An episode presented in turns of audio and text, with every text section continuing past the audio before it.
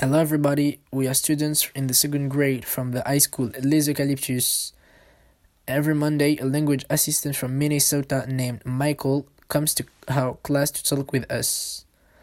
In English class, we are working on new technologies and inventions. And our project is to interview our language assistant and ask him questions about science fiction and new technologies.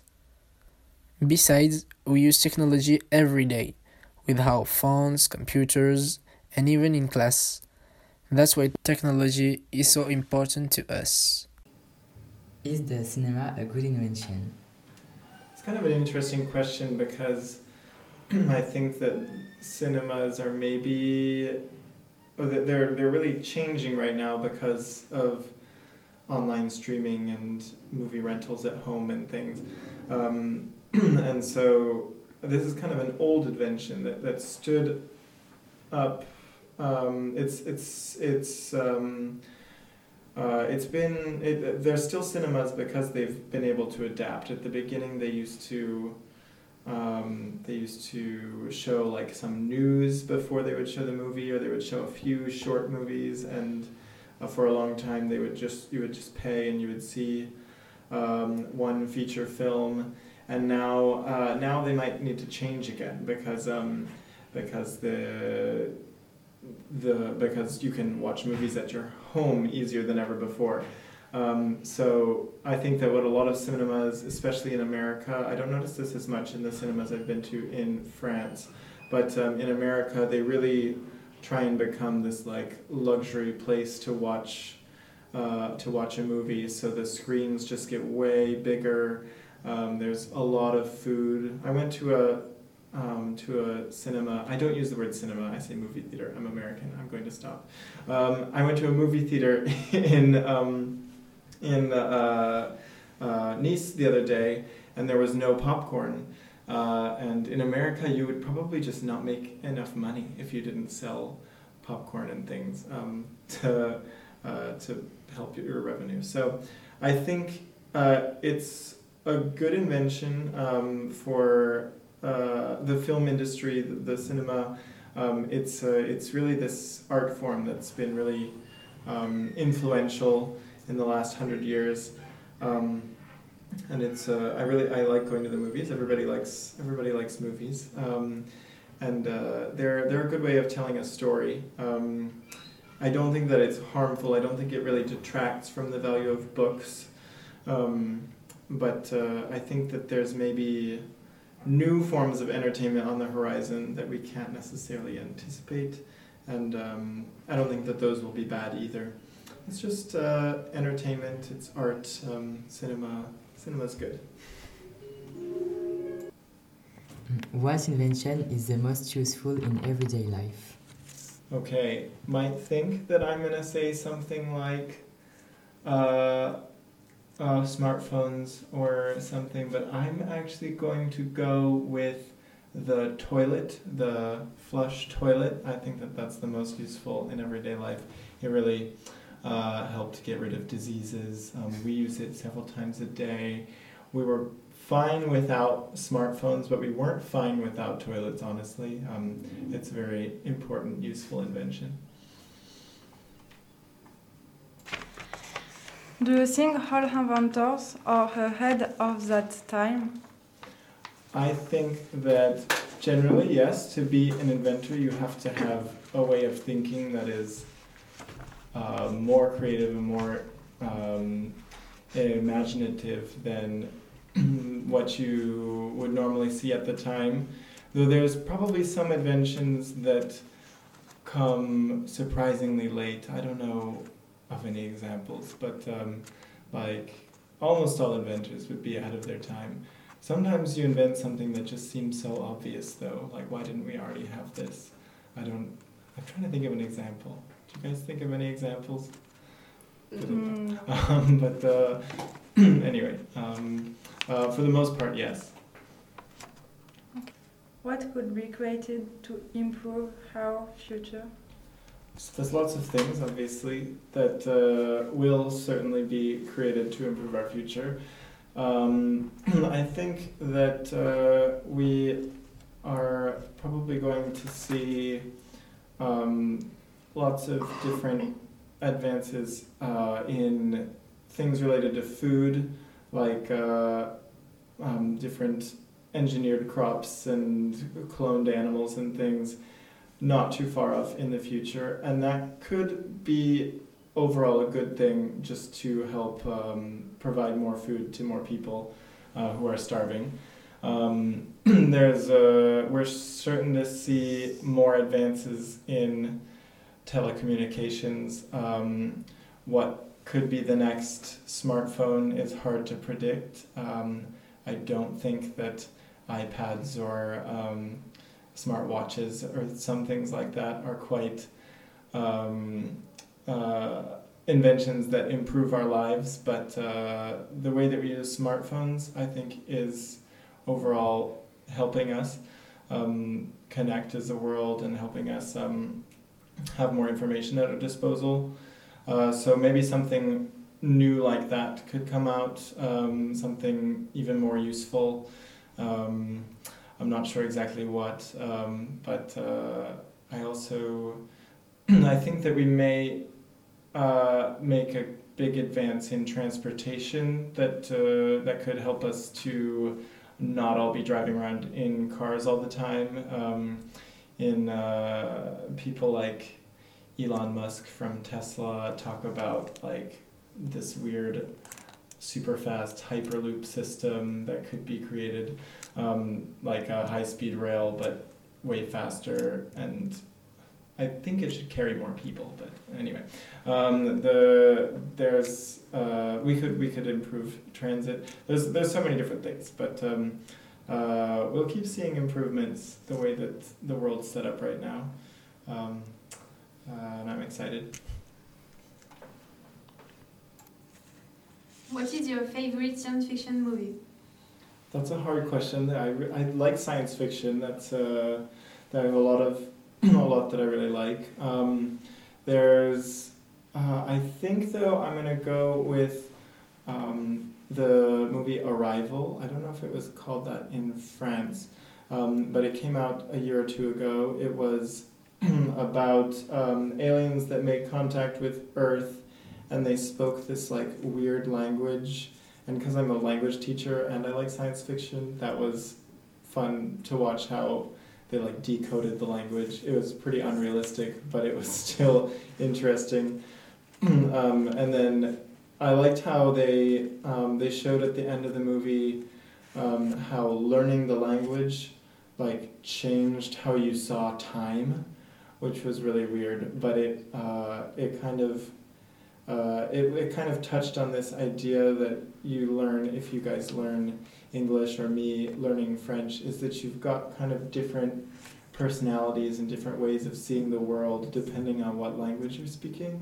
And a lot of people who are bilingual from birth kind of uh, talk about that experience. Um, so I thought that it was an interesting science fiction movie because it wasn't just uh, laser guns and aliens. It was aliens, but also some like interesting linguistic themes that you don't usually see in other movies. In your opinion, what's the most dangerous invention ever created? I think that one's pretty easy for me. I think it is nuclear warheads from the Second World War when we invented nuclear bombs. Um, that really changed everything about how the world works. That's why we've got the United Nations and the European Union and the globalized world that we have, I think. Uh, so it's, uh, in some ways, it made the world safer after, after um, its invention, but uh, the fact that it that nuclear bombs we can use to destroy the whole world, to destroy everyone, um, makes it easily the most dangerous invention that we've ever come up with. Michael, you're American, so have you ever seen a gun? In your opinion, what should change regarding the use of guns?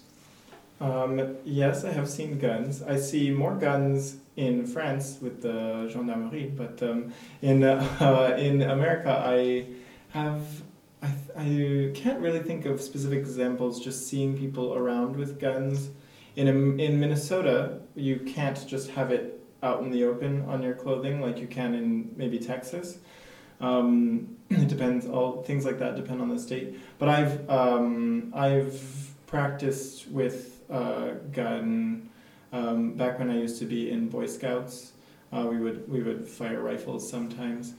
Um, that was when I was like 10, 11 years old. We would um, uh, they weren't very big, powerful guns, but um, we uh, we did some of that. Uh, and I don't uh, think that uh, we necessarily need to completely change all of that, but we need to make some changes, and that's what a lot of people in America are protesting right now. Have been protesting over the last few weeks since the big shooting at a school in Florida.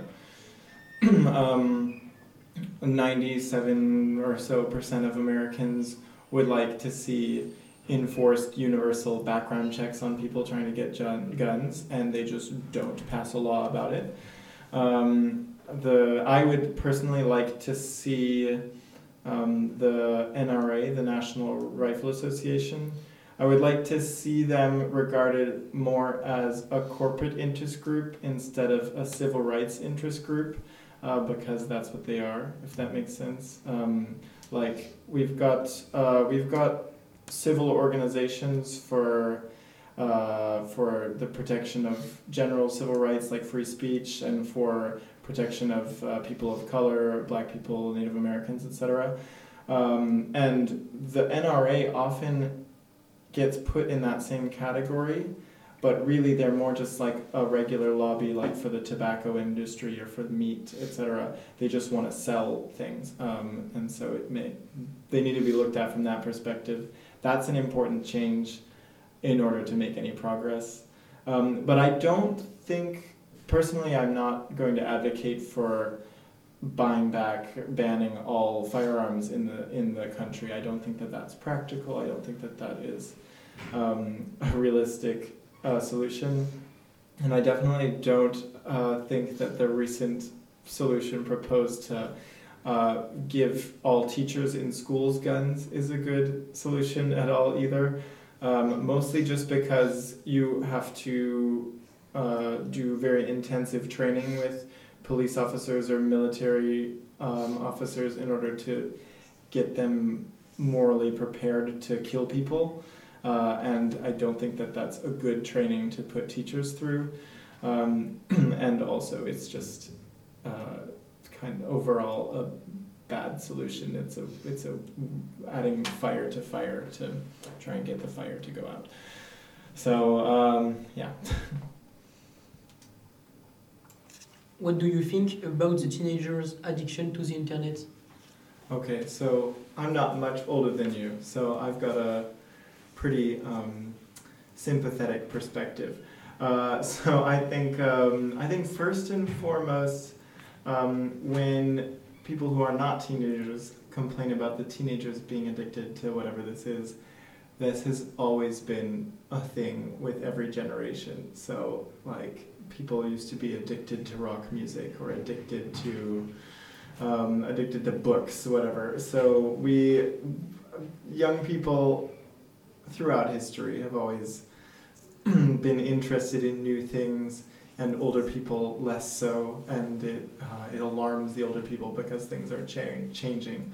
Um, but I think that um, these changes are overall for the best. I think that there's a wide variety of teenagers, some who are more capable of um, regulating themselves, deciding when is too much, what, what what's too much screen time, what's too much time on social media. Uh, but many people that I know, um, uh, I can't speak as much for uh, French people, but my American uh, young people that I work with, uh, people seem to understand that there's kind of a limit that uh, you can still appreciate going outside. And um, me, for example, I'm on my phone a lot and I, I depend on my phone when I'm traveling, but it enhances my experience. I can get places faster by using the maps, I can look up information about where I'm going a lot easier than you used to be able to do. Um, so I, um, I do think that we're addicted. I don't think that it would be very easy to just quit, but I don't think that it's a particularly bad thing. We're um, learning to use a new tool, um, and uh, it's a it's a fun tool, but it's a useful tool. Um, so I'm not I'm not really very worried.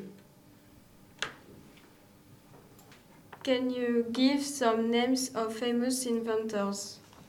the first person I think of when I think of a famous inventor is Thomas Edison, who is known in the United States for inventing the light bulb and the um, uh, lots of other things like a phonograph, uh, things involving um, projecting movies and things. Uh, but uh, I know I'm, I'm pretty sure that he's kind of overrated um, and that uh, a lot of his inventions were just small improvements on other people. Alexander Graham Bell is a famous inventor of the telephone. Nikola Tesla, um, this um, Serbian American person, did a lot of this, did a lot of similar things to Edison, but isn't as well known. Um, uh, let me think of. I wonder if someone named Hoover invented the vacuum. Um, we often talk about um, uh, what's his first name? Ford, Henry Ford, uh, as not inventing the automobile, but inventing uh, the means of production to to make lots of automobiles, which in itself is a big advancement. Um, so all of those people I named are from the early 20th century, the late 19th century. There's been so many inventors all over history, but those people are particularly famous. I'm not sure why, um, but uh, that's what, that's what I think of first when I think of famous inventors. What are the characteristics of uh, science fiction? So it is a fiction story that's got some elements of science added in. It's almost always in the future um, because we've already got a record of the past. The only way to imagine new scientific things is by setting it in the future. Um, and uh, oftentimes, science fiction with uh, added inventions or um, social ideas, it winds up uh, being a, a, commentary on, on something else as well, uh, on any number of themes, usually uh, something like uh, what you, your place in the world as it changes, or um, the, the dangers of, of too much technology or surveillance or government or something. Um, so uh, there's it's a it's a big genre with lots in it, but uh, there are a few things like it's always in the future. It's always um, uh, always got some scientific advancements and things. Thank you, Michael. It was very interesting talking to you. Have a very good day and see you next week. Goodbye.